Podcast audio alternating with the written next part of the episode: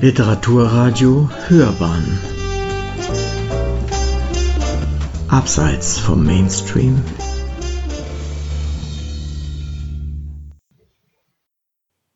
Histo-Journal.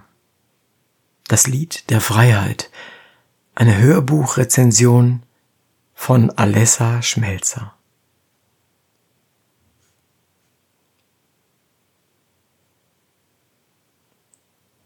Inhalt Opulent und vielstimmig, eine Geschichte von Liebe, Verrat und Freiheit. Sevilla 1748. Die freigelassene Sklavin Caridad findet Zuflucht bei der Zigeunerfamilie Vega. Hier freundet sie sich mit der jungen, schönen Sängerin Milagros an und verliebt sich in Melchor, das stolze Oberhaupt der Familie. Milagros hingegen fühlt sich fatalerweise zu Pedro hingezogen, dessen Familie schon seit langem mit den Vegas verfeindet ist. Milagros, von Schicksalsschlägen gezeichneter Lebensweg, führt sie vom sonnenverbrannten Andalusien in die prunkvolle Königsresidenz Madrid. Falcones erzählt vom Schmerz und Trauer, Liebe und Leidenschaft, Hass und Verrat, Sehnsucht und Hoffnung und von der Freiheit. Der Magier. Ildefonso Falcones gilt vielen als Magier des geschriebenen Wortes. Mit Die Kathedrale des Meeres und Die Pfeiler des Glaubens zog er etliche Leser und natürlich auch Hörer in seinen Bann.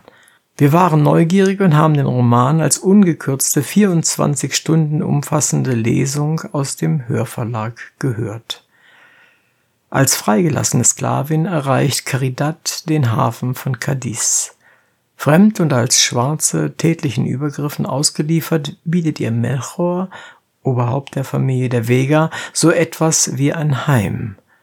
Doch auch in der Gemeinschaft der Gitanos, so werden die andalusischen Roma genannt, wird sie als Eindringling wahrgenommen, der fremd und dem daher nicht zu trauen ist.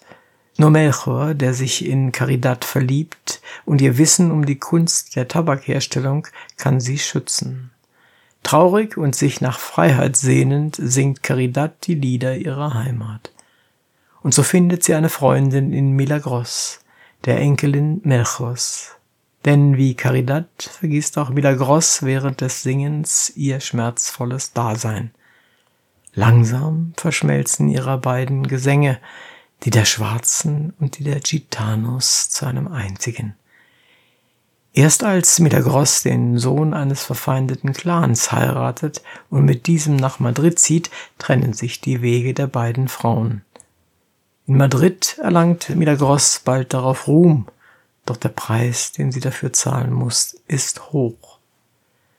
In das Lied der Freiheit passiert natürlich noch sehr viel mehr als soeben erwähnt. Intrigen werden gesponnen, Familienfäden werden ausgefochten, es wird geliebt und bis aufs Blut gehasst. Tabakschmuggel, Tabakverkauf, Wahrsagen. Wieder präsentiert Falcones seinen Hörern eine prall gefüllte Geschichte. Und wieder erzählt er von einer unterdrückten Minderheit in Spanien, eine, die verzweifelt um Anerkennung kämpft, deren Sehnsucht von dem Wunsch nach Selbstbestimmung und Freiheit geprägt ist. Die Gitanos lebten nicht immer in Spanien. Erst im 15. Jahrhundert siedelten sie sich in Andalusien an. Von Anfang an waren sie starken Repressalien ausgesetzt, als geduldete Minderheit durften sie ihre traditionellen Berufe als Pferdehändler und Schmiedehandwerker nicht ausüben. Stattdessen versuchten sie mit Wahrsagen, Tabakschmuggel und Tabakverkauf ihr finanzielles Überleben zu sichern. War Tabak das Genussmittel jener Zeit, dann war Andalusien der Ort der Herstellung. Über die Figuren Caridad, Milagros und auch Melchior bringt Falcones seinen Hörern diese fremde Welt nahe und er spart dabei nichts aus, weder die Hoffnungslosigkeit noch den Schmerz oder die Brutalität. Hautnah erfährt der Hörer, was es bedeutet, einer rechtlosen Minderheit anzugehören, sich dem Kampf um das eigene Überleben jeden Tag aufs Neue stellen zu müssen. Als Sprecher verpflichtete der Hörverlag Dietmar Wunder, vielen als Synchronstimme unter anderem von Daniel Craig, Robert Downey Jr. und Edward Norton bekannt. Der mehrfach ausgezeichnete Wunder überzeugt auch im historischen Genre. Seine warme Stimme entführt den Hörer so eindringlich in die Vergangenheit, dass man glaubt, die flirrende Hitze Andalusiens spüren den Tabakrauch riechen und den melancholischen Gesang hören zu können.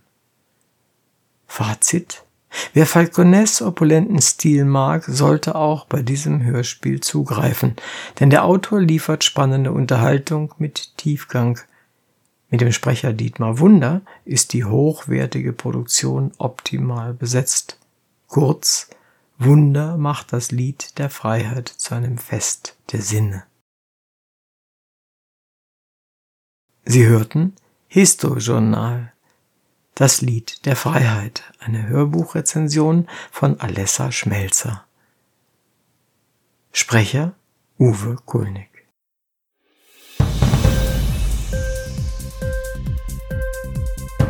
Hat dir die Sendung gefallen? Literatur pur, ja, das sind wir. Natürlich auch als Podcast. Hier kannst du unsere Podcasts hören. Enkel, Spotify, Apple Podcasts, iTunes, Google Podcasts, radio.de und viele.